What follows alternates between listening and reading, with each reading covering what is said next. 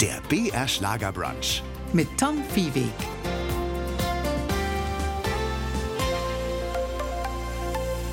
Grüß Sie, mein heutiger Gast war auch schon mal als Flieger erfolgreich, aber in erster Linie ist er ein Kämpfer.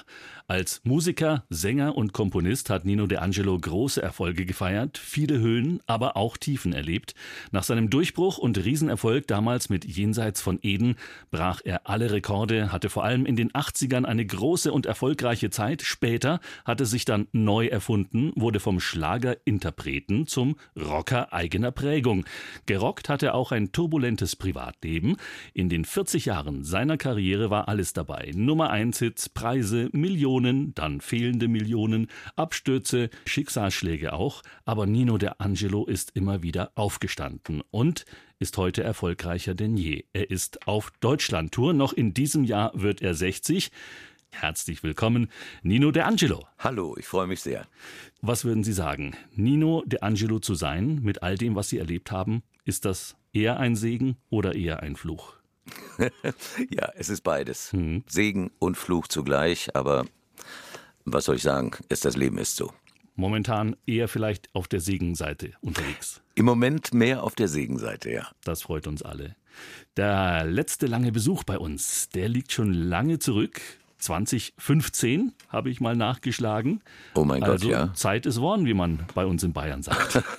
ja, ist echt lange her. Gerade nach Corona habe ich irgendwie komplettes Zeitgefühl verloren. Ja, Man, man war da so irgendwie äh, aus der Zeit raus. Ne? Man, man stand da Komplett, so ja. neben sich und, und viele haben das auch als Luxus empfunden. So Luxus der Langsamkeit plötzlich, zwangsweise. Wie war das bei Ihnen? Ja, die, die Uhren äh, liefen, tickten wirklich langsamer. Mhm. Man hatte so viel Zeit und viele wussten auch nichts damit anzufangen. Für mich war es eigentlich gar nicht so schlimm, weil ich kam so zur Ruhe und mein hektischer Alltag, also den ich sonst als, als, als solchen empfunden habe, der äh, hat sich plötzlich in einen kreativen Prozess umgewandelt. Ich habe mich während der ganzen Corona-Zeit eigentlich im Studio eingeschlossen und habe Texte geschrieben und Songs geschrieben, was Und? natürlich dann auch diesen Erfolg gebracht hat. Und ein Buch geschrieben natürlich. Und auch noch das Buch geschrieben dazu. Ich, Ja, das war der dritte Anlauf. Ich sollte schon zweimal vorher ein Buch schreiben. Ich habe das immer wieder dann abgebrochen. Gleich nach wenigen Sitzungen habe ich gesagt, was soll das eigentlich? Das, ja, es, es war für mich nicht so einfach, alles wieder Revue passieren zu lassen, was in meinem Leben passiert ist. Das hat mich schon teilweise sehr mitgenommen. Und auch beim letzten hätte es fast wieder nicht geklappt, weil es mich so viel Überwindung gekostet hat, diese Erinnerungen hochzuholen. Ist so ein Buch auch ein Stück, ja, Therapie, könnte man sagen? Naja, wenn man es dann schreibt und wenn man dann wirklich ohne Angst darüber redet, ist es schon so eine Art Therapie. Aber wenn man merkt, oh Gott, jetzt das Thema, darüber soll ich jetzt reden, das kann ich nicht und so. Also man, man bekommt äh, irgendwie so eine gewisse, ich weiß nicht, so eine, so eine Panik. Ja, also ich hatte auf einmal Panikattacken. Ich dachte, um Gottes Willen, ich kann das nicht, ich kann jetzt nicht wieder, um das aus mir rauszuholen, um die Erfahrung oder beziehungsweise gewisse Dinge wieder hochzuholen aus der Vergangenheit das hat schon einiges mit mir gemacht. Ich hatte halt viel unter den Teppich, unter den, wie sagt man, Teppich oder unter den Tisch gekehrt, ja. Mhm, beides geht. Äh, Um es, um es einfach so einigermaßen zu überwinden. ne? Also da verdrängt man viele Sachen Mhm. und dann muss man sie wieder hochholen. Das ist nicht so einfach. Und Sie lassen ja die Menschen in diesem Buch auch ganz nah an sich ran, an die Erlebnisse, an allem, was ihnen widerfahren ist. Wie geht's Ihnen heute? Ja, heute, ich, ich, was soll ich sagen? Also ich, ich glaube, ich bin ein, also ich glaube, ich sage, ich glaube, ich bin ein glücklicher Mensch. Ich habe wirklich auch zur Ruhe gefunden, dank meiner Lebenspartnerin auch, die ich jetzt nun seit über fünf Jahren kenne und sie hat mich echt irgendwie geerdet. Vielleicht auch das Landleben, diese Hektik aus meinem Leben ist raus und Sie wohnen zusammen im Allgäu, wir also wohnen zusammen im Allgäu, genau da, wo andere Menschen Urlaub machen. da wo andere Menschen Urlaub machen, genau. Und ja, außer dass es da einen langen Winter gibt, habe ich eigentlich überhaupt nichts zu meckern. Also ich bin ja, ich bin sehr gerne dort und es hat mir sehr, sehr viel gebracht. Es hat mich zur Ruhe gebracht und vor allen Dingen auch die Beziehung zu Simone hat mich eben halt geerdet und äh, hat mir nochmal die Chance gegeben, Kraft zu sammeln, um wieder neu an den Start zu gehen. Nino De Angelo im BR Schlager Brunch. Nicht eine Träne. Die aktuelle Single läuft bei uns rauf und runter momentan. Ja, eine Mischung aus einer, das ist so eine Ballade, gleichzeitig ist es auch so eine Hymne, dann ist es auch ein bisschen düster. ähm, Nino De Angelo, wie würden Sie das so als Genre beschreiben, diesen Song? Ah, es ist, äh, ja, wie würde ich es beschreiben? Hat so ein bisschen Country-Touch auch. Mhm. Country, Rock, Pop oder wie man das nennen will, mit einem sehr schönen Text. Es geht eigentlich nur darum, dass man dem, was passiert ist, nicht hinterher trauern soll, sondern mhm. dass man nach vorne schauen soll. Ob das jetzt auf eine Beziehung oder auf irgendwelche Ereignisse im Leben bezogen ist. Also es ist wichtig, nach vorne zu schauen, denn äh, zurückzuschauen bringt eigentlich überhaupt nichts. Wobei einerseits, wie Sie sagen, man schaut nach vorne, aber es ist auch ein, ziemlich viel Bitterkeit schwingt damit. Ja, man schließt ab. Ja, man schließt ab. Es ist Enttäuschung, hm. sehr viel Enttäuschung darin und, und, und Verblendung. Ja, man wurde verblendet. Man hat an etwas geglaubt, was nicht existierte. Und man ist enttäuscht. Und man schließt mit diesem schmerzhaften Kapitel irgendwann ab. Wie der Titel schon sagt, nicht eine Träne. Weine ich mehr um dich, weil ich einfach keine mehr habe. Ich habe hm. schon zu viele geweint und irgendwann muss Schluss sein mit Weinen. Die Fans lieben Sie, ob ihrer Authentizität. Ist es auch eine autobiografische Authentizität? Sind das Ihre Tränen? Ja, es sind meine Tränen und äh, meine Erlebnisse. Eigentlich die letzten beiden Alben, sowohl Gesegnet und Verflucht als auch von Ewigkeit zu Ewigkeit, ist überwiegend autobiografisch. Es gab ein paar Angebote von, von anderen Schreibern, die ich gerne angenommen habe, weil sie sehr gut waren, aber überwiegend äh, ist es meine Handschrift da drin und das ist alles autobiografisch. Das neue Album von Ewigkeit zu Ewigkeit auf dem Markt jetzt seit Mai dieses Jahres. Ist das jedes Mal auch wieder so ein, ja, so ein Baby, so ein Kind, was man zur, zur Welt bringt? Waren Sie aufgeregt? ja, vor allen Dingen nach dem großen Erfolg. Ich habe ja nicht damit gerechnet, dass Gesegnet und Verflucht so ein großer Erfolg werden mhm. würde. Ich wollte doch einfach nur einmal im Leben eine Platte aufnehmen, wo mir doch keiner mehr reinquatscht, wo, wo ich einfach alles mache, was ich will und keiner mir sagt, hey, das musst du so machen, das musst du so machen. Also ich bin ja quasi mit dem fertigen Produkt zur Plattenfirma gegangen und gesagt, hier ist der Erdbeerkuchen äh, wenn du einen Apfelkuchen möchtest, dann gehe ich wieder, ja. Und das, das war ganz wichtig, dass das erfolgreich werden würde, habe ich irgendwo gespürt, aber nicht so erfolgreich. Das hat mich selber überrascht und jetzt ist man schon wieder drin in diesem Karussell, in diesem Erfolgsdruck. Ich habe mir oft gesagt, warum hast du das eigentlich gemacht? Du wärst doch zu Hause geblieben. Aber, aber es ist nun mal so. Ich bin ja auch noch nicht jetzt so steinalt, dass ich äh, aufhören muss, obwohl ich schon öfter dran gedacht habe. Aber mhm. Der 60. steht quasi an. Der steht vor der Tür, ja. Und äh, naja, jetzt ist man halt wieder in dieser Maschinerie drin. Jetzt mhm. macht man ein neues Album und will natürlich auch, dass es auch wieder erfolgreich ist. Aber man sieht natürlich auch auf die Zeiten, die wir, in denen wir leben, die nicht so einfach sind. Ich glaube, jedes, jedes Business leidet unter der Zeit, die wir jetzt mhm. gerade durchleben.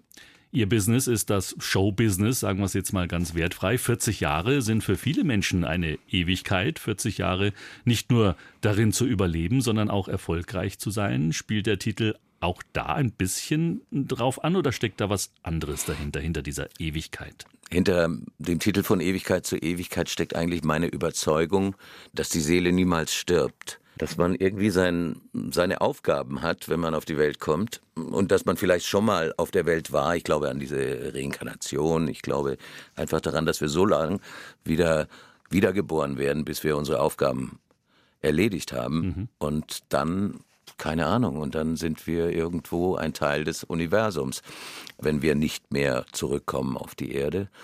Daran glaube ich. Ich glaube, dass die Seele von einer Ewigkeit zur nächsten wandert. Mhm. Also das ist auch ein schönes Bild, ob es so ist.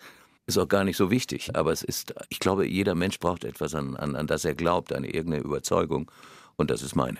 Heute zu Gast ist ein großer, naja, Smokey-Fan, Nino De Angelo. Ich weiß nicht, ob es heute noch ist, aber ich glaube, irgendwo gelesen zu haben, Smokey war tatsächlich die erste Schallplatte, die sie sich geleistet haben. Ja, das ist korrekt. Aha. Während andere sich Platten von Queen oder Deep Purple oder was weiß ich gekauft haben, mhm. war ich absoluter Smokey-Fan, weil ich ein absoluter Fan von Chris Norman war oder bin seine Stimme, die Art und Weise, wie er, also das war für mich einfach der genialste Sänger. Das war auch mein erstes Konzert damals, als ich in Köln lebte. Konnten sich noch gar nicht leisten damals. Nee, konnte ich auch nicht. Bin auch ohne Ticket rein. Ein Schwarzhörer. Ja, genau. Mhm. Ich habe mich während dem Soundcheck reingeschlichen, als alles aufgebaut wurde. Und dann habe ich den Soundcheck verfolgt und habe mich da in die Ränge gesetzt und irgendjemand hat mich dann gefragt, wer ich denn wäre und habe ich gesagt, ich bin der der Sohn äh, der Neffe vom Hallenwart. Mhm. Und dann war das Ding auch gegessen und dann habe ich mir das komplette Konzert angeguckt und habe mir am nächsten Tag Geld geliehen von Mama, habe gesagt, Mama, ich muss eine Platte kaufen und habe dieses Album gekauft und ich habe es geliebt. Ich habe es wirklich geliebt. Sie können sich vorstellen, wie das dann für mich war, als ich irgendwann mit Chris Norman Duett gesungen habe, nämlich Every Time. Mhm. Ich mache meine Augen zu, das war, also, pff, ich war so stolz wie Bolle, echt. Das war für mich ein ganz, ganz großes Erlebnis. Und er ist ein ganz, ganz toller Mensch und ein hervorragender, ein herausragender Künstler, ja, professionell und, und seine Stimme, mein Gott. Also, ich kann ja selber ganz gut singen, aber Chris Norman glaube ich, echtes, echt ein Vorbild von mir. Reibeisen pur. Smokey und die Zeit davor, das war ja die Jugendzeit. Stimmt die Legende tatsächlich, dass Sie in der Schule im Musikunterricht schon, naja, sowas wie entdeckt worden sind, zumindest Ihre Stimme? Das ist korrekt. Es war damals in Köln. Ich ging jetzt in dieses Aufbaugymnasium und es gab nicht viele Fächer, an denen ich sehr interessiert war. Also ich habe da schön ausgedrückt. es gab Sport, Musik, Unterricht, Kunstunterricht, Englisch war mhm. ich sehr interessiert. Die anderen Fächer konnte man eigentlich, äh, ja, da war ich leider nicht so begabt. Und ich habe mir auch immer Gedanken gemacht, warum bist du eigentlich hier? Und äh, du machst eh irgendwann irgendwas ganz anderes. Dafür braucht man keine Ausbildung. Davon war ich schon überzeugt. Es gibt sogar ein Heft, in dem ich Autogramme schreiben geübt habe, schon mit 13 Jahren. Tatsache. Es ist unglaublich, okay. ja. Vollgekritzelt mit Domenico Gorgoglione, Domenico Gorgoglione. Also ich hatte ja mein, oder Nino Gorgoglione, ja. Mhm. Ich hatte ja meinen Künstlernamen noch nicht. Ich wurde von klein auf äh, immer Nino genannt, auch von meinen Eltern, obwohl ich Domenico heiße. Als ja. Spitzname. Und dann gibt es noch den Gerhard so dazwischen. Oh, der Gerhard, ja. Der zweite Name, der ja, zweite ja. Vorname. Ja, der kam vom, von der Seite meines Vaters. Ich weiß auch nicht, mein Vater war ja Kampfsportlehrer und aber auch ein hervorragender Karosserieschlosser, also ein Spengler. Mhm. Und wenn er seine Arbeit getan hat, gab es jemand, der die Autos dann lackieren musste. Und das war der Gerhard. Und der Gerhard war einer der besten Lackierer. Und, und er hat gesagt, weil du so gut lackierst, werde ich meinen Sohn nach dir benennen. Ja, das ist das Gorgolione-Denken. Mhm. Und in der Pianobar, in der legendären dann, das war in Köln, äh, die hieß bezeichnenderweise Die Taste. Richtig. Da äh, waren Sie dann tatsächlich mal in der Lage, ein Autogramm auszustellen, oder? Ähm, damals ja, tatsächlich hat man mich schon damals, mit 15 war das, glaube ich, mhm. als ich in der Tasse aufgetreten bin, hat man schon gesagt, gib mir mal ein Autogramm, ich glaube, du wirst mal ganz berühmt. Ah. Und äh, mit diesen Worten. Und dann habe ich gedacht, naja, bitte. So als gerne, Investition ja. in die Zukunft. Könnte ja. mal viel wert werden. Ob es das noch gibt, weiß ich nicht. Wobei viele ja tatsächlich jenseits von Eden als Beginn ihrer Karriere irgendwie wahrnehmen, aber tatsächlich ihren ersten Plattenvertrag hatten sie ja schon als Teenager zu dieser Zeit. Richtig, nämlich mit 15. Und ich war noch gar nicht, wie soll ich sagen, ich durfte ja noch gar nicht selber unterschreiben. Das hat dann meine Mutter hat diesen Vertrag dann unterschrieben. Mhm in Hamburg bei, ja, bei der Deutschen Grammophongesellschaft. Ich weiß es noch ganz genau. Wir sind dort hingeflogen. Ich durfte das erste Mal fliegen, meine Mutter auch und so. Flieger. Ja, ja, ja, ja. Also es hängt alles zusammen. Ne? Mhm. Und dann äh, war ich dort und durfte ein paar Songs vorsingen. Die hat man dann aufgenommen um dann zu beurteilen, ob ich es wert bin, Plattenvertrag zu bekommen und so weiter. Und da habe ich quasi diese Songs, die ich da in der Pianobar gesungen habe, da einfach wieder gesungen. Der Pianist war, ist ja auch mitgekommen. Mhm. Und wir haben da fröhlich drauf losgespielt dann im hauseigenen Studio bei Polydor bzw. DGG. Ja, und, und meine Mutter hat dann diesen Vertrag unterschrieben. Den habe ich heute noch, den Vertrag. Er wusste, der erste Eindruck musste sitzen. Und da saß er und hat italienische und englische Lieder von Elvis und Celentano interpretiert. Und da saß auch jemand vom Fernsehen und der Rest ist Geschichte. Mein heutiger Gast, Nino De Angelo. Wir sprechen über die Zeit der Entdeckungen. Und da gehört nicht nur die erste Platte dazu, die Sie schon mit 17 aufgenommen haben, sondern auch die erste Fernsehsendung. Interessanterweise beim Bayerischen Rundfunk. Richtig. Ja, ich kriege gerade eine Gänsehaut, wenn ich nur dran denke. Ecke. Die Sendung hieß Wähl dein Lied. Mhm. Moderiert von Joachim Fuchsberger. Von Joachim damals. Fuchsberger, den ich sehr, sehr mochte. Eine Legende. Und der auch ja sehr viel mit, der hat ja auch Kampfsport gemacht und so. Und Das der, wusste ich nicht. Doch. Aha. Blackie Fuchsberger war, ich glaube, der hat sogar einen schwarzen Gürtel gehabt in, in Karate. Vielleicht für die Edgar Wallace-Filme. Ja, stimmt. Aber er war ein toller Typ, ein, ein Traum von Mann. Mhm. Und er hat das moderiert und er mochte mich auch. Das hat man auch gespürt. So, also er hat mich da echt gefeatured. Und ich habe da einen dritten Platz gemacht. Das war eine Gegen- frühe Castingshow, könnte man sagen. Das war eine der ersten, ja, würde ich fast sagen. Das Ja. war eine der ersten Castingshows. Da war ja auch Hoffmann und Hoffmann waren dabei. Dann war Jürgen Drews dabei. Mhm. Ähm, Ein gewisser Herbert Grönemeyer. ein gewisser Herbert Ein Grönemeyer ganz war dabei. Ich habe den dritten Platz damals gemacht. Mhm. Und äh, Herbert Grönemeyer den letzten. Der war, glaube ich, der zehnte Platz, weil man gesagt hat, der nuschelt nur, den versteht man nicht. Und Das ist auch so geblieben. ist auch so geblieben. Aber anscheinend ist das Nuscheln irgendwie dann doch der Kick für seine Karriere gewesen am Ende. Also ich meine, ich glaube, er hat den Song Currywurst damals gesungen. Oder ja, glaube ich, ja. Und das. weil Es kam in Bayern wahrscheinlich nicht so an. Genau. Hätte er lieber Weißwurst gesungen. Und an Ihren Titel können Sie sich noch erinnern? Was war das? Mein Titel hieß 17. 17, der Anfang ist gemacht. Bis hierher habt ihr mich gebracht oder so. Also es war ziemlich cheesy, das Ganze, ja. Aber ein gut aussehender junger Mann mit vollem dunklen Haar. Ein Engel, der so durch die Nacht fliegt. So ungefähr. Ja. sehr, sehr viele Titel haben bei mir mit Engel zu tun. Also irgendwie habe ich anscheinend auch eine besondere Beziehung zu Engeln. Und äh, Angelo, auch der Name, Nino De Angelo, Ja. Genau, Nino von den Engeln eigentlich, ja, übersetzt. Also es hat schon, irgendwas mit den Engeln hat das schon zu tun.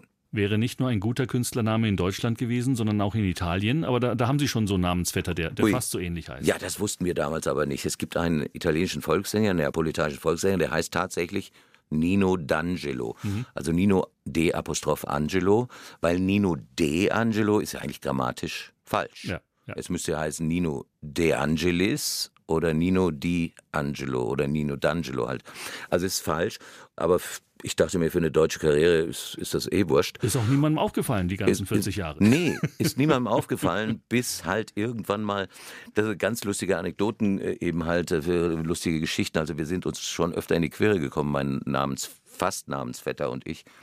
Weil äh, da gab es zum Beispiel Compilations, Platten, wo mein Gesicht auf dem Cover war und seine Musik drin. Also das, das war, äh, ja, wir sind häufig aneinander geraten, auch gerichtlich dann. Und er hat jedes Mal verloren. Ich hoffe, ich begegne ihm niemals. Sonst krieg ich gleich eins auf die Mütze. Ja. Drafi Deutscher, der Mann, der hinter dem Titel steckt, mit dem Sie ganz groß rausgekommen sind, 1983, Ja. Jenseits von Eden. Was hat zu dieser Begegnung geführt? Eigentlich war es der Titel Ich sterbe nicht nochmal, der zu dieser Begegnung geführt hat. Dieser Titel wurde mir über den äh, Musikverlag, bei dem ich meinen Verlag administrieren ließ. Genau, ich hatte meinen eigenen Musikverlag damals. Und über diesen Verlag kam dann ein Angebot, Ich sterbe nicht nochmal, der Song war in Englisch. Und äh, mein damaliger Produzent Joachim Horn, der ja auch für Carpendale viele Hits geschrieben hat und auch den Text von Jenseits von Eden geschrieben hat, der hat da diesen Text drauf gemacht. Ich sterbe nicht nochmal. Und so wurde eigentlich diese ganze Mystik mit Nino D'Angelo geboren. Also das war schon ein Riesenerfolg damals. Und aufgrund dieses Erfolges kam dann irgendwann ein Demo, ganz frisch aus dem Studio. Und das hieß Guardian Angel. Und ich höre mir das an, ich denke, mein Gott, boah, das ist mein Song. Also ich wusste es genau, wir mussten nur noch den richtigen Text draufschreiben. Und nach zehn Anläufen hatten wir den Song dann, den Text, auch deshalb, weil ich damals drei Wochen, bevor dieser Song geschrieben wurde, habe ich einen schweren Autounfall gehabt. Ja, bin halt gerne Autos gefahren, ich will jetzt nicht sagen welches, aber den habe ich jetzt erstmal zertrümmert und dann sagte man mir, Der erste war ein Porsche, glaube ich. Ganz genau. Und dann, du wirst enden wie James Dean. Und Ja. so war das dann. Und da habe ich gesagt, James Dean, James Dean. Und am nächsten Tag kam Joachim Horn mit dem Titel Jenseits von Eden. Heute begleitet mich der Sänger, Musiker und Komponist Nino D'Angelo durch den Vormittag, der sonst ein Morgenmuffel ist oder doch ein früher Aufsteher? Also vor, zehn den Mann besser nicht ansprechen oder ist Brunchen durchaus äh, Mhm. gewünscht? Also, also ganz ehrlich, ich liebe es, früh aufzustehen. Und zwar am, am liebsten, sobald die Sonne aufgeht. Gibt es Morgenrituale? Ja, Gassi gehen halt. es gibt Menschen, die stellen sich ans Fenster und begrüßen die Sonne oder wie auch immer. Nee, das mache ich nicht. Nein. Ich versuche meine Hunde wach zu kriegen, die da noch schlafen und gehe mit denen raus. Also nee, eigentlich ein Morgenritual, bevor ich mit den Hunden rausgehe, brauche ich einen Espresso. Also einen italienischen koche ich oder Simone kocht mir einen und dann muss ich erstmal einen Kaffee trinken und dann gehe ich mit den Hunden und dann lasse ich den Tag ganz ruhig angehen. Manchmal schaue ich dann noch ein bisschen Nachrichten, eine Stunde und dann geht's langsam, ja, langsam in den Tag rein. Ich mag es eigentlich nicht, äh, Zeit zu verschlafen. Ich hasse es auch, wenn ich früher zu spät nach Hause gekommen bin oder zu früh. ja. Dann den halben Tag zu verschlafen. Also ich habe noch viel, viel Zeit zu schlafen irgendwann mal. Ich liebe es morgens aufzustehen und abends relativ früh ins Bett zu gehen, ehrlich gesagt. Ja, Nino, mit 60 hat man noch Träume. Der 60. haben wir gesagt, ist äh, kurz vor Weihnachten in diesem Jahr, geplant zumindest. Was gäbe es denn noch für einen Plan? Was sollte man mit 60 auf jeden Fall gemacht haben? Oh mein Gott, ich habe schon so viel gemacht in meinem Leben. Ich glaube, das reicht für zweimal 60. Mhm. Also ich, ich bin kein großer Geburtstagsfeierer, ja. Also deswegen habe ich noch nie gerne gefeiert, mein Geburtstag. Vielleicht kommt das ein bisschen aus meiner Kindheit. Ich habe einfach vielleicht so wenig Geschenke bekommen. Es, es kam ja dann gleich Weihnachten ja, und dann. Äh, deswegen, ja, mhm. kam ja gleich Weihnachten. Entweder bekam ich zum Geburtstag nichts oder zu Weihnachten nichts. und manchmal bekam ich gar nichts. Und äh, vielleicht, ich weiß es nicht, aber dieser 60. Geburtstag soll was ganz Besonderes für mich sein. Und äh, ich mag es gerne ruhig angehen lassen. Ich mag keine großen Partys mehr. Wer will es mir verübeln, wenn jemand so viel Partys gefeiert hat und dabei äh, sich oft so sehr selber wehgetan hat dabei, dass er auf einmal keine Partys mehr feiern will. Ich glaube, es ist nur vernünftig und es tut mir einfach gut, keine Partys mehr zu feiern. Und somit will ich auch da kein großes Fass aufmachen zu meinem 60. Ich werde versuchen, mit meiner zukünftigen Frau Simone irgendwie zu verschwinden und ganz in Ruhe feiern und wir wollen es uns einfach gut gehen lassen und wollen uns den Stress einfach nicht antun. Dann ähm, feierst du eine große Party und dann hast du irgendwie, wir rufen dann irgendwie noch 500 Leute an und sagen, warum war ich nicht eingeladen? Also ich, ich will das nicht. Außerdem kostet das auch viel zu viel Geld. Heute zu Gast ist Nino De Angelo, der mit Peter Maffei vieles gemeinsam hat. Einerseits ein großer Fan, glaube ich, ist von Peter Maffei. Andererseits auch, wenn man das Privatleben anschaut, äh, da haben sie sich auch ordentlich gemessen mit dem Peter. Ja, er ist also nicht nur musikalisch mein Vorbild, sondern auch was Hochzeiten angeht. Vier, viermal, ne? Beide versucht, erfolgreich. er, also hat jetzt, er hat jetzt das fünfte Mal geehelicht. Mhm. Ich, äh, mhm. ich werde es ihm gleich tun. Ja, das haben wir vorhin äh, mal anklingen lassen. Der 60. Geburtstag kommt gegen Jahresende und da gibt es ein besonderes Geschenk, was Sie sich machen wollen. Eigentlich, was Sie beide sich machen wollen, Simone und Sie. Ja, ich weiß nicht, ob Simone das so sehr will, aber ich hoffe doch. Sie haben sie noch nicht ich gefragt? Ich gesagt, naja, es ist ja mein Geburtstag. Ach so. Und da darf man sich doch was wünschen, oder? Ja, ist gut. Ja, das stimmt. Also, ich hoffe, sie wird mir dieses Geschenk, diesen Wunsch erfüllen. Ja. Jetzt könnte man sich natürlich fragen, viermal verheiratet. Ähm, Reicht's denn nicht mal? Ja, ja. Und dass man sagt, muss es jetzt tatsächlich nochmal sein? Kann man nicht einfach mal so ohne Trauschein Zusammenleben auf dem Pferdehof, so wie Sie es gerade getan ja. haben. Also never change a running system. Never change a running system ist okay, aber wissen Sie, damals mit der Mutter meiner Kinder war ich schon sieben Jahre liiert, mhm. bevor ich geheiratet habe. Und dann kamen drei weitere Hochzeiten bzw. Ehen. Also die haben vielleicht nach einem Jahr oder anderthalb Jahren stattgefunden. Das ist einfach zu kurz. So was sollte man nicht machen. Das sind so, man sollte schon länger zusammen sein und auch mal den Ernstfall geprobt haben und durch dick und dünn gegangen sein, bevor man sich ewig bindet, weil und jetzt fragt man mich, ja, warum hast du denn so oft? Ich sage ja, weil ich immer daran geglaubt habe, dass es für immer ist. Aber es war halt dann ein Trugschluss und es hat halt nicht funktioniert. Und da, wenn was nicht funktioniert, ist es immer am besten, wenn man sich gleich trennt, mhm. finde ich.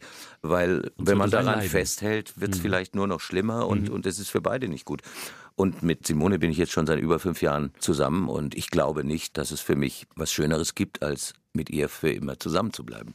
Sie leben in Bayern, im Allgäu. Sie treten aber selten in Bayern auf. Ähm, jetzt die Deutschlandtour äh, steht an. Da habe ich gesehen, jetzt gar nicht allzu lang hin ist es mehr, am 6. Oktober in München. Wir haben noch einen in Regensburg am 15. Oktober. Mhm. Die Oberpfalz kann sich freuen und alle Oberpfalz anderen fahren kann sich freuen, ja. Und was man sich natürlich auch fragt, in dieser langen Karriere wirklich die erste Deutschlandtour in der Form? Richtig, das ist die erste Headliner-Tour, die ich mache. Das, darf man eigentlich gar nicht glauben, aber 40 mhm. Jahre, über 40 Jahre bin ich in diesem Business. Es liegt wahrscheinlich daran, dass ich immer ein Single-Hit Mann war, also ob es jetzt jenseits von Eden war, also was weiß ich, weiß nicht, wie viele Millionen wir davon insgesamt äh, auf der ganzen Welt verkauft haben. Das gab es ja auch in verschiedenen Sprachen. Die anderen Hits waren auch immer nur Single-Hits. Ich war nie der große Albumverkäufer. Und das hat sich jetzt geändert. Wahrscheinlich, weil alles halt auch wirklich viel tiefgründiger ist mhm. und textlich sowie musikalisch natürlich auch sehr, sehr ausgereift. Es hat einfach diese Erfahrung meinerseits auch gebraucht, um sowas zu schreiben. Und das Publikum will sowas live sehen. Das merken wir. Wir sind äh, wirklich sehr, sehr gut besucht. Aber ich würde mich freuen, wenn es überall ausverkauft wäre. Aber das ist auch wieder ein Wunsch, den ich habe. Ob das so stattfinden wird, weiß ich nicht. Aber wir sind sehr gut besucht und wir werden uns sehr viel Mühe geben, dass wir noch mehrere Tourneen spielen können. Also ich habe so ein bisschen Respekt davor, muss ich sagen. Ist auch körperlich anstrengend. Ist körperlich auch anstrengend, aber ich bin soweit ziemlich fit. Mhm. Die Stimme ist robust.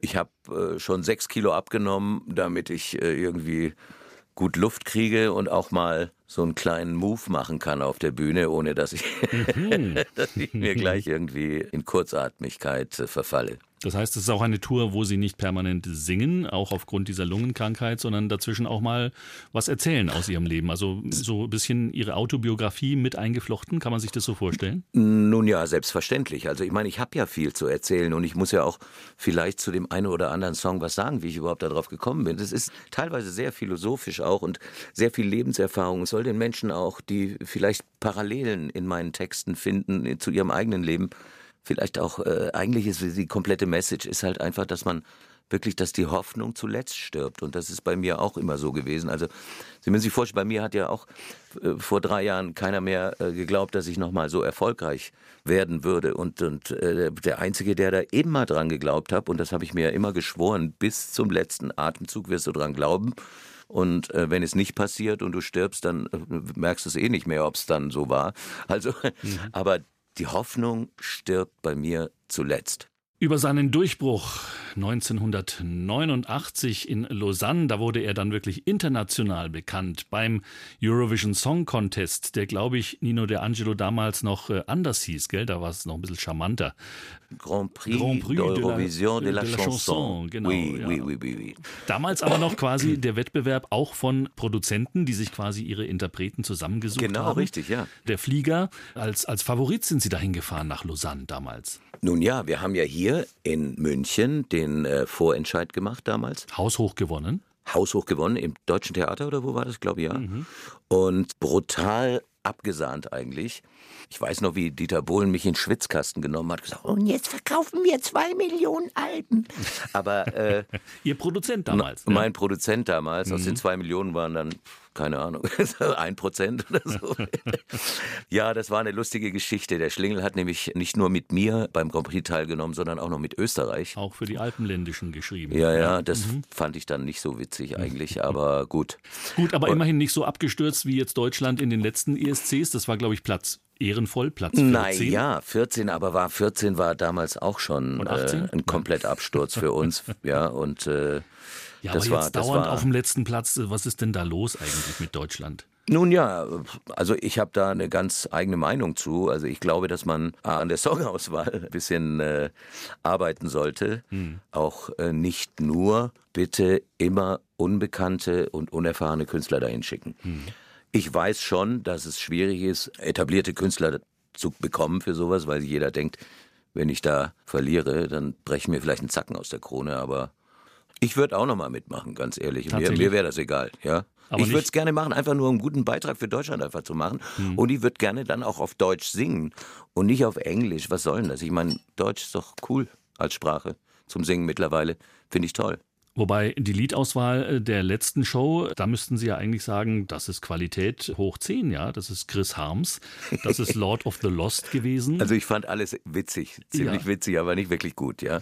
Nicht wirklich gut, obwohl es der Mann ist, der jetzt für Ihren Erfolg auch mitverantwortlich ist.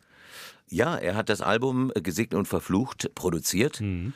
Und er hat mir quasi auch diesen Sound verpasst. Das fand ich richtig toll und vor allen Dingen in einem Studio, in dem ich schon jenseits von Eden aufgenommen habe, damals in Hamburg.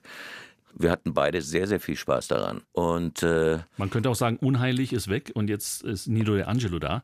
Ähm, auch auf YouTube habe ich gesehen, dass jemand so aus der Kölner äh, Gothic-Szene da geschrieben hat. Der Sound ist so verändert, auch leicht düster und äh, ja. ist Nino De Angelo jetzt im Dark Metal angelangt. Ja, ja, ja, so ein bisschen schon. Also ähm, ich habe diese Vergleiche mit Unheilig, gut, die habe ich sehr oft gehört. Ich meine, ich fand Unheilig selber ganz toll als mhm. Band und ich kenne ja auch den Grafen. Er war wirklich sehr, sehr freundlich und hat sich gefreut, mich kennenzulernen und so war ihm eine Ehre und so. Habe ich gedacht, Mensch, anständig, toll. Da habe ich mich sehr drüber gefreut und ich kann nicht leugnen. Also wenn ich diesen Titel gehabt hätte, geboren um zu leben, den hätte ich gerne selber gesungen. Also damals, dann wäre ich schon früher wieder zurückgekommen. Sie sind kein Römer, aber italienisch stämmig. Die Familie kommt ursprünglich aus Apulien. Mhm. Das ist quasi der, ja, der Absatz, Absatz. des Stiefels. Ne? Mhm. Genau, ich war letztes Jahr mit meinem Sohn in Bari. Oh, schön. Und, und, dann auch in Lecce sind wir vorbeigefahren, Florenz des Südens. Ist das eine Gegend, wo Sie sagen, da bin ich zwar nie aufgewachsen, aber ich habe doch einen gewissen Bezug zu Italien und nicht nur durch meinen grammatikalisch falschen Namen? ja, ja, ich habe ja 90 Prozent meiner Verwandtschaft, also lebt ja noch dort. Mhm. Und ich fühle mich auch immer nach Italien hingezogen. Also ich brauche nur über den Brennerpass fahren und dann habe ich auf einmal ein anderes Lebensgefühl. Das ist ganz komisch. Also ich habe das Simone schon oft gesagt. Ich sage, komisch ist das. Ich habe auf einmal viel bessere Laune. ich freue mich aufs Essen. Das Erste, was ich dann tue, ist erstmal an so einer Tankstelle anhalten und Espresso trinken. Mhm. Das ist unglaublich. Also äh, da ist auch eine ganz andere Lebensqualität irgendwie. Also im hohen Alter würde ich mal sagen, würde ich dort gerne den Rest meines Lebens verbringen. Also mit 63. Also 60 feiern, sich das Ja-Wort geben und Fernziel ist ein Landgut in der Toskana? Oder? Oh Mann, ja, das wäre mein Traum. Dafür arbeite ich und äh, dafür lohnt es sich zu arbeiten. Und äh, ich denke, du kannst doch nicht nur dein ganzes Leben arbeiten und dann sterben. Ich denke, irgendwann, man muss ein Ziel haben im Leben. Das ist ganz, ganz wichtig und an irgendwas glauben, habe ich vorhin schon mal gesagt, in der ersten Stunde. Also es ist ganz, ganz wichtig, dass man irgendeine Vision hat, wie es dann irgendwann zu Ende gehen soll. Und das ist bei mir das Landhaus in der Toskana. Mit Olivenbäumen, Feigenbäumen, mit unseren ganzen Tieren. Und äh, ja, einfach nur harmonisch. Mhm. Volker Lechtenbrink, äh, der mochte auch Sie, Nino De Angelo, ja. und Sie mochten ihn. Das war eine ganz besondere Freundschaft. Ja, das war eine besondere Freundschaft. Also ich mochte Volker wirklich sehr, sehr gerne. Er war auch eigentlich der Grund, warum ich fast zehn Jahre nicht mit Dieter Bohlen gearbeitet habe. Die mochten sich nicht so. Die mochten sich nicht so, nee, nee. Also Volker war, ich habe ihn ein paar Mal erlebt im Studio damals in Maschen, da sind wir uns begegnet das erste Mal. Und er hat direkt einen Narren an mir gefressen irgendwie. Und dann haben wir gleich irgendeinen Song aufgenommen. Also er, mein Vater quasi, der mir Ratschläge gibt für mein Leben, ich der Junge. Und so haben wir uns kennengelernt. Und es gibt eine ganz, ganz wichtige Geschichte. Äh, er war ja nun ganz bodenständiger und ich kam da mit meinem wirklich ersten Porsche damals an, mit 18 Jahren. Mhm. Und damals in den 80ern war das so gang und gäbe, dass man da Seidenbrücken im Fußraum hatte. Ach was. So Teppiche, ne? So, so Seidenbrücken. Also das, ganz dicke Hose. Ja, es war so. Also irgendwie so flauschige Seidenbrücken. Und äh, ich habe ihm dann gesagt, komm, wir fahren zusammen nach Berlin, ich hol dich ab von Hamburg. Und er stieg in mein Auto ein mit seinen Cowboystiefeln und sagte, was ist denn das? Also irgendwie, ich sag, was ist was? Das hast du nicht nötig, sagt er zu mir. Mhm, mhm. und dann sind wir erstmal losgefahren und dann aber irgendwann hat er wieder angefangen davon. Dann sagte, fahr mal rechts ran. Ich sag, was will er denn jetzt? Dann hat er doch glatt meine Seitenbrücken rausgeschmissen. Nein. Sag so, jetzt kannst du weiterfahren. Sehr schön. Ja, er, er, wusste zumindest, äh, wo er stand und was er sich leisten konnte. Ja, ja, aber äh, ja, er war halt mein, wie soll ich sagen, er war halt der bekannte und der erfahrene mhm. Mann und ich war der kleine Junge. Er sagt, das hast du nicht nötig. Und dann schmeißt er die Seitenbrücken raus, mhm. zieht mir meine unter den Füßen weg und seine und wirft die dann da am Rastplatz hin. Da hat sich bestimmt jemand gefreut. Die war nämlich teuer. Wobei besser vielleicht so ein Mentor mit so einem klaren Standpunkt und Prinzipien. Drafi Deutscher, der Mann, der sie groß gemacht hat, den Durchbruch äh, mit ihnen gemacht hat, mit Jenseits von Eden. Natürlich, er war ein Profi, eine Legende, aber sie haben mit ihm als ganz junger Mann auch die Schattenseiten dieses Showbusiness kennengelernt. Ah, ja, ja, leider, leider. Also ich habe Drafi sehr, sehr bewundert für seine Arbeit. Er war wirklich ein Genie. Ich habe ihm oft zuschauen dürfen, wie er Songs entwickelt und, und, und wie er was macht und, und worauf er Wert legt beim Aufnehmen und so. Er hat ja wirklich gesagt mir, wenn eine Zeile, wenn ein Künstler was singt, was vom Gefühl her stimmt, aber ein bisschen daneben ist, dann lässt er das lieber stehen. Ne? Und das stimmt, das ist auch so. Ne? Es gibt manchmal diese, einfach diese Magie in einer Aufnahme, und die kann man nicht wiederholen und da hat er auch recht. Also ich konnte da sehr viel von ihm lernen, aber ich habe auch natürlich andere Sachen von ihm gelernt, die nicht so toll waren, weil Drafi hat äh, sehr viel Alkohol konsumiert beim Arbeiten und auch Drogen. Und äh, hat er Sie damals dazu verführt oder war Nein, das einfach? das kann man nicht sagen. Man kann, niemand hat mich verführt. Ich bin derjenige, der entschieden hat, äh, mitzumachen mhm. oder nicht mitzumachen. Das kann man nicht sagen. Also jeder ist dafür sich selbst verantwortlich, auch wenn man vielleicht noch jung ist. Man hätte einfach Nein sagen können. Ja, wenn man nicht den Mumm hat, Nein zu sagen, dann ist man selber schuld. Mhm. Aber mit 20 äh, derart durch die Decke gegangen, Millionär in kürzester Zeit, hat Sie jemand darauf vorbereitet? Niemand. Was soll ich sagen? Also ich war überhaupt nicht darauf vorbereitet. Ich habe das nur genossen in vollen Zügen. Es konnte mich auch keiner darauf vorbereiten, weil es ging so rasend schnell. Und nachher ging es einfach nur darum, irgendwie viel Geld zu verdienen. Auch meinen Beratern war das eigentlich auch, glaube ich, das Wichtigste. Denen war nicht wichtig, was wird aus Nino was wird Nino sein in 10, 20 Jahren, mhm. sondern da ging es nur darum, wie machen wir die nächsten zwei Jahre die meiste Kohle. Und das ist immer der falsche Ansatz, glaube ich. Ich glaube, ich, man hätte aus Jenseits von Eden nach diesem Riesenerfolg schon viel mehr machen können, indem man sich weiterentwickelt hätte. Ja, indem man mich einfach aus dem Verkehr gezogen hätte und gesagt, pass mal auf, Junge, du lernst jetzt erstmal ein Instrument und dann lernst du das und das und das und dann lernst du mal mit Geld umgehen. mhm. Aber ich hatte nur Leute um mich herum, die mir auf die Schulter geklopft haben, gesagt, also, egal welchen Müll ich gemacht habe oder welchen Mist ich gebaut habe. Ja, super, super, Nino, super. Ja, ich war halt komplett, ich, ich, hatte keine Ahnung mehr, wer jetzt ehrlich ist und wer unehrlich zu mir ist. Also mhm. ich war eigentlich verloren und dann habe ich mich halt in meinen Konsum gestürzt, ja. Schwindelfrei. Nino, das war Anfang der 2000er, soweit ich mich erinnern kann. Mhm. Ihr Hit nach ihrer schweren Krebserkrankung. Richtig. Und ich habe ganz am Anfang der Sendung gesagt, Sie sind ein Kämpfer.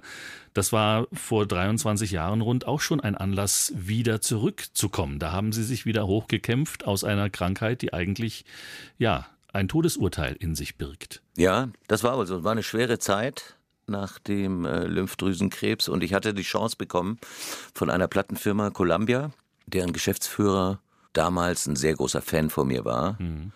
Und er hat mir echt die Chance gegeben, mir einen tollen Plattenvertrag gegeben und hat mir echt die besten Produzenten zur Seite gestellt. Ja, und Schwindelfrei stammt aus dieser Zeit. Das war eigentlich äh, einer der ersten richtig guten Titel, die ich geschrieben habe. Mhm. Und danach war erstmal wieder Flaute. Genau. Dann ging es erstmal wieder runter und dann erst wieder rauf. Es kam auch finanziell einiges an Problemen auf sie zu, eine Privatinsolvenz und trotzdem haben sie da schon vielleicht drüber nachgedacht, kann ich irgendwann mal wirklich das machen, was ich machen möchte. Also nicht mehr Interpret sein, sondern tatsächlich, naja, ein Rocker, aber ohne Rocker-Lebenslauf, sage ich jetzt mal. Mhm, ja, obwohl, was heißt äh, ein Rocker ohne Rocker-Lebenslauf? Also eigentlich habe ich ja, war ich ja ein Schlagersänger mit Rocker-Lebenslauf. Äh, so rum ist es eigentlich richtig, mhm. ja. Ich musste meinen Weg finden. Also ich kann mich an, an, an die Worte von Peter Maffay erinnern, der irgendwie gesagt hat, damals, als ich mit Tabaluga mit ihm unterwegs war, was mir sehr, sehr viel gebracht hat. Da war ich eigentlich infiziert, wo ich gesagt habe, ich brauche eine Rockband hinter mir. Mhm. Ich durfte ja mit seiner Band quasi spielen und dann äh, immer vor so viel Publikum. Da habe ich gedacht, das ist genau dein Ding, Nino, da musst du hin. Und Peter hat mir gesagt, ja, Nino, äh, das solltest du auch, weil du könntest uns alle von der Platte fegen. Du musst nur viel härter werden mit deiner Musik. Und daran habe ich mich erinnert vor drei Jahren und habe gesagt, wenn jetzt nicht, wann dann? Mhm. Und er hatte recht er hat ja auch so einen Wandel hinter sich, ja, mit dem er immer noch so entweder kokettiert oder was ihm vielleicht sogar ein bisschen peinlich ist, als er da seine Schnulzen gesungen hat. Und ich finde die toll. Ich finde sie toll. jetzt werden sie gerade sind für mich total geil. gespielt, genau, weil, weil viele Menschen die eigentlich mögen. Aber er wollte auch immer eigentlich jemand anders sein. Ja, das hat er ja dann auch gemacht. Aber die, ich meine, mittlerweile, glaube ich, er liebt er, er mag das schon. Also wenn ich jetzt die, mein absolutes Lieblingslied von ihm ist ja, weil es dich gibt oder Josie oder keine Ahnung. Und es war Sommer. Also es sind ja tolle Songs. Mhm. Die sind doch zeitlos, diese Songs. Und wenn man die so singt, ich habe oft, wenn da so eine Coverband ist, dann singe ich einfach so einen Song von, von Maffay. Die Leute flippen immer aus. Und es ist einfach toll. Aber ich kann das schon verstehen, dass er woanders hin wollte, weil er eigentlich in das Umfeld, in dem er äh, da agiert hat, einfach nicht reingepasst hat. Also Peter Maffei neben Chris Roberts und was weiß ich und Rex Gildo in der Hitparade auftreten, ich kann mir das schon vorstellen, wie das für ihn war und dass er aus diesem Ding raus wollte. Ich habe das selber genauso empfunden damals. Ich bin ja, ich habe ja in Cannes, ich glaube, es gibt überhaupt keinen deutschen Künstler, der schon mal die Medium Trophy gewonnen hat. Mhm. Da bin ich damals als erfolgreichster ausländischer Künstler in Frankreich geehrt worden mit der Medium Trophy.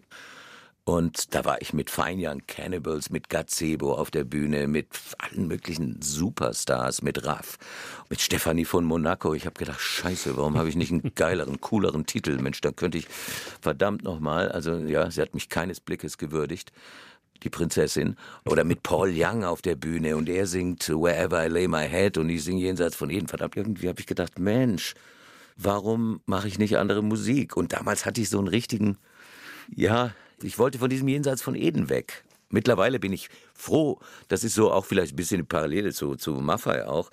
Heute singe ich den Titel super gerne, aber mit ganz 30-jährigem Abstand ja, oder genau. 40-jährigen. Manchmal denkt man sich halt, scheiße, ich passe hier einfach nicht hin. Und deshalb will man raus. Ich kann Peter verstehen. Aber bewundernswert, dass man so eine Karriere hinlegen kann, beispielsweise auch ohne ein Instrument zu spielen, auch ohne Noten lesen zu können. Sie schreiben ja heute auch für andere Künstler und Kollegen. Wie ja, ich bin Autodidakt. Ich sitze am Klavier, ich kann alles nur in C-Dur, ich kann Gitarre ein bisschen in C-Dur spielen. Mhm. Bei allen anderen Tonarten breche ich mir schier die Finger. Und das reicht auch. Äh, C-Dur ist eine geile Tonart, das kann man ja dann transponieren hinterher. Aber ich habe mir das echt alles selber beigebracht. Ich kann also mehr wie fünf, sechs, sieben, acht Akkorde brauchst du doch nicht, um einen Hit zu schreiben. Es gibt auch welche, die haben nur zwei. Und es ist einfach deine Kreativität, die du mit dem bisschen Background, den du spielen kannst, mhm. den du dir selber beigebracht hast, also die Harmonien, es hat sehr viel mit Gehör zu tun und auch mit der Liebe zur Musik. Und äh, das ist so eine, ja, das ist Nino und Musik beim Komponieren, das ist so fast schon so eine Liebesbeziehung. Es ist sehr, sehr, ja, magisch, auch sexy teilweise. Nino De Angelo war heute mein Gast. 60 Jahre wird er alt am Zenit dieses Jahres. Nino, wissen Sie jetzt mit 60, wie Leben geht? ich glaube, man, man lernt jeden Tag dazu. Man wird nie aufhören zu lernen, solange man lebt. Es gibt wie immer wieder Neues zu entdecken und zu erfahren. Und ich glaube, ein Mensch muss auch immer wieder Fehler machen. Ja, das ist einfach nur menschlich. Ich habe eine ganze Menge Erfahrung und ich hoffe zu wissen, was ich nicht will hm. in der Zukunft. Und ich glaube, das weiß ich ganz genau, ja. Und dieser neue Nino de Angelo, dem würde es ja nicht geben ohne den alten. Das stimmt. Deswegen soll man sich nicht beschweren, alles ist gut, äh, wie es ist, auch wenn viel schwere Zeit und Leiden äh, dazwischen war. Aber am Ende wird doch alles immer wieder gut und äh, solange das so ist, äh, bin ich sehr, sehr dankbar und äh, glücklich. Thomas Hermanns war hier vor der Sommerpause, hat auch ein Buch geschrieben, Sexy 60. Wir ja. wünschen Ihnen genau das. Bleiben Sie Sexy so, wie Sie 60. sind, authentisch. Gut. Langanhaltende Sexiness, das ist ja mehr Kopfsache, glaube ich, als was Körperliches, damit Sie den Fans noch viel Musikalisches bescheren ja. können auf den Bühnen dieses Landes. Eine erfolgreiche Deutschlandtour. Ja, Vielen herzlichen die, Dank. Für die Autobiografie auch, dass sie möglichst viele Menschen erreicht, dass sie gelesen wird, die vielleicht auch für ihr Leben dann etwas draus lernen können. Das wäre schön. Vielen herzlichen Dank. Danke. BR Schlager Brunch. Jeden Sonntag von 10 bis 12 Uhr auf BR Schlager.